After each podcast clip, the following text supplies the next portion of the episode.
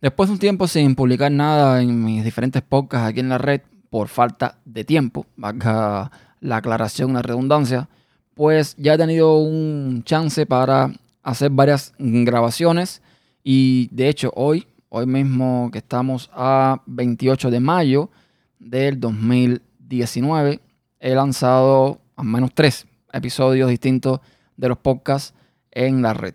Entonces, eh, quiero comentarles cuáles son las últimas novedades desde hace varios días que tengo diversos podcasts publicados y no podía actualizar nada en, cuanto a información de la red. Y quiero también comentarles acerca de la Rodecaster Pro nuevamente sobre una actualización que recibió recientemente y las ventajas que tiene usar este dispositivo sin duda alguna.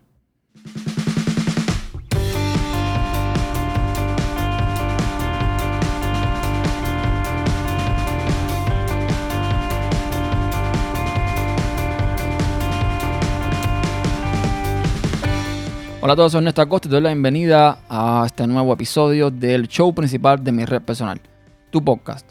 Un episodio que como siempre es para hablar de podcasting y de todo relacionado con este tema. Comienzo por el firmware de Rodecaster Pro que obtiene una nueva actualización. Esta actualización no especifica qué corrige, solamente dicen que corrige algunos bugs, etcétera, etcétera, pero nada más, tampoco aporta nada nuevo. La última actualización, bueno, la penúltima, sin contar esta, incluyó la capacidad de eh, grabar multitrack en la micro SD y dediqué un podcast eh, para esto en este mismo show. Y bueno, eso es un detalle que todavía le falta mejorar, la gestión de la micro SD. Yo le escribí un tweet a la gente de Rode donde les preguntaba que cuándo iban a poder acceder a la micro SD desde el ordenador. ¿Qué sucede? Que ahora mismo para eh, obtener los podcasts grabados en esta tarjeta, tienes que sacarla, ponerle un adaptador, conectarla al PC y bueno, por ahí sacar tus podcasts de forma manual o usando la aplicación de, que acompaña la Rodecaster que tiene la opción de exportar o de salvar los podcasts que uno haya grabado. Ahora bien, me dijeron de que en las próximas eh, actualizaciones, posiblemente en la, en la que venga, eh, a continuación ahora, pues esta funcionalidad se añada. Y bueno, lo estoy esperando como cosa buena. Lo otro que les pregunté y también me dijeron que le iban, quizás para salir de mí, ojo, pero que me dijeron que sería a hacer llegar a los desarrolladores es el soporte en Linux. ¿Por qué la Rodecaster no tiene soporte en Linux? El problema está en que cuando tú conectas la Rodecaster a Linux, tú con un comando en la consola, tú puedes ver que efectivamente el sistema lo detecta como un dispositivo USB con su nombre y todo, no hay problema, pero el sistema no lo detecta como interfaz de audio, con lo cual no puedes ni sacar ni meter audio usando la Rodecaster Pro. En otras palabras, no puedes usarla como mesa de podcast en Linux. Y bueno, esto es un impedimento bastante grande para los que usamos Linux, como por ejemplo yo, que tengo que, para usarla, o irme a MacOS o irme a Windows, cuando en realidad todo el proceso que yo hago de edición prácticamente lo hago en Linux. En fin, me dijeron que sí, que a decir los desarrolladores. Vamos a ver si en verdad esto lo añaden alguna vez en la vida. Ahora bien, el último episodio de AFTP que ya publiqué en la red y que tienen disponible, lo grabé con David Linares y con Uri Herrera. ¿Qué tiene esto de particular? Bueno, que en esta ocasión le saqué un poquito el jugo, le saqué, eh, digamos que la funcionalidad para la que está diseñada la Rodecaster Pro. ¿Qué hice yo? Pues muy sencillo. Tenía a dos personas distintas en distintas partes del mundo que eh, me interesaba grabar de forma multitrack o en multipista.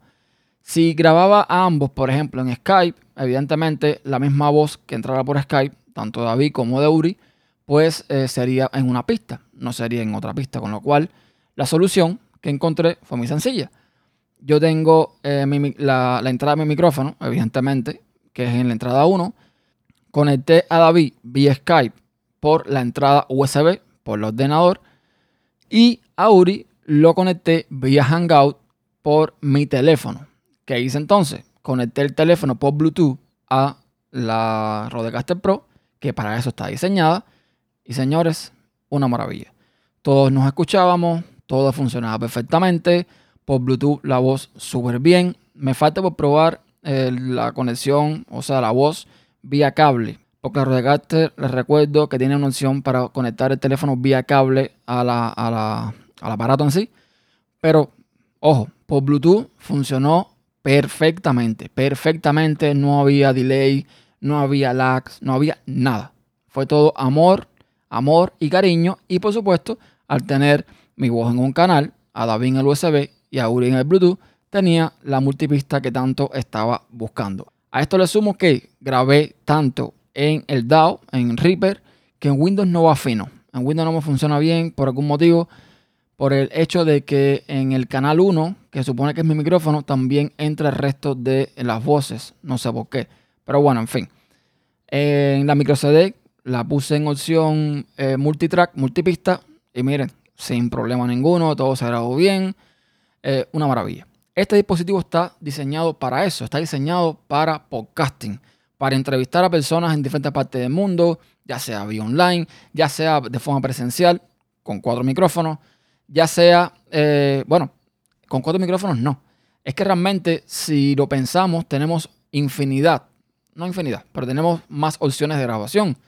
Porque si, por ejemplo, eh, un ejemplo que pongo muy sencillo, si estamos en un lugar con cuatro micrófonos conectados, pero además de eso, le añadimos eh, una entrada de alguien hablando por el ordenador, por Skype. Ya tenemos una opción.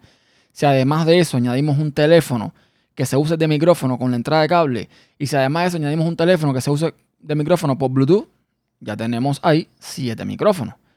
Así que, o sea, eh, se pueden hacer un montón de cosas. Es increíble este dispositivo. Yo siempre digo que vale cada centavo que cuesta. De hecho, hay una, oferta ahora en uno de los sitios aquí de, venta de equipos de, audio, en BSW creo que se llama, que están vendiendo una que parece que es de segunda mano en 531, 531 dólares, cuando en realidad cuesta 599. O sea, está muy bien. Y, y nada, es un dispositivo, ya les digo, maravilloso. Saliendo del tema ya de, de esta historia pasamos a que eh, uno de los capítulos que lancé en estos días fue del podcast negro, blanco o viceversa. Este es un podcast que inicialmente yo estuve grabando con Ricardo Espinosa, pero que por diversos motivos, bueno, decidí eh, ya seguir por mi rumbo solo y eh, que le estoy dando un toque un poco distinto.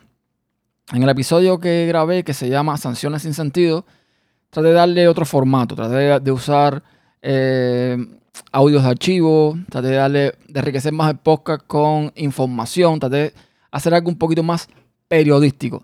No me salió perfecto, pero bueno, quedé bastante contento con el resultado. Espero seguir mejorándolo y espero eh, seguir perfeccionando este, este, este, este podcast de esta forma.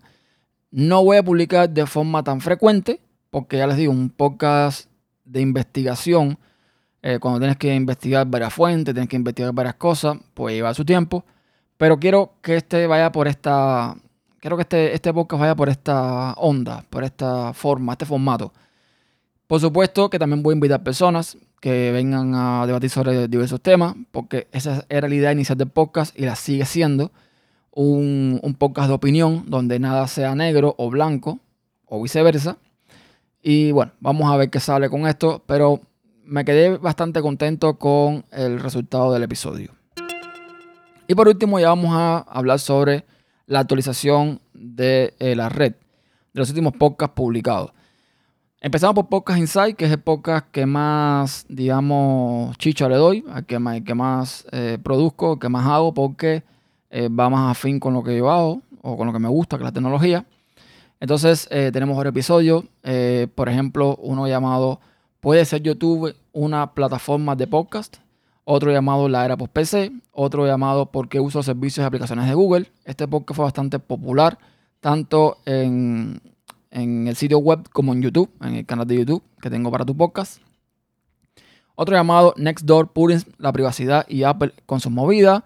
Otro llamado tarjeta clonada, Google I.O., Windows 10 y más sobre Purins otro llamado suscripciones, el nuevo cáncer, Android Beta 3 y más.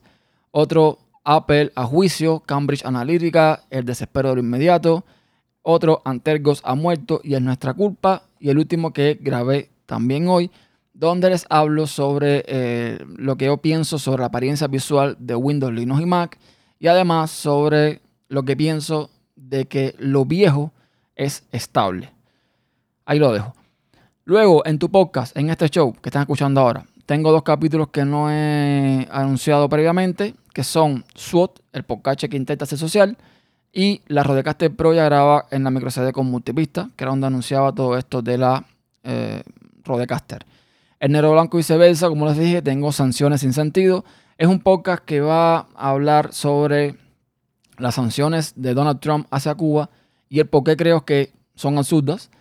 Luego, en el relato, publiqué uno llamado Recordando a Eleonor y Matilde. Recordando a es una serie de podcasts que voy a hacer donde les voy a comentar sobre mm, mis recuerdos de cuando era más niño. Y por último, en AFTP publiqué uno llamado Salseo GTK, Salseo con Huawei y despedida de Antergos.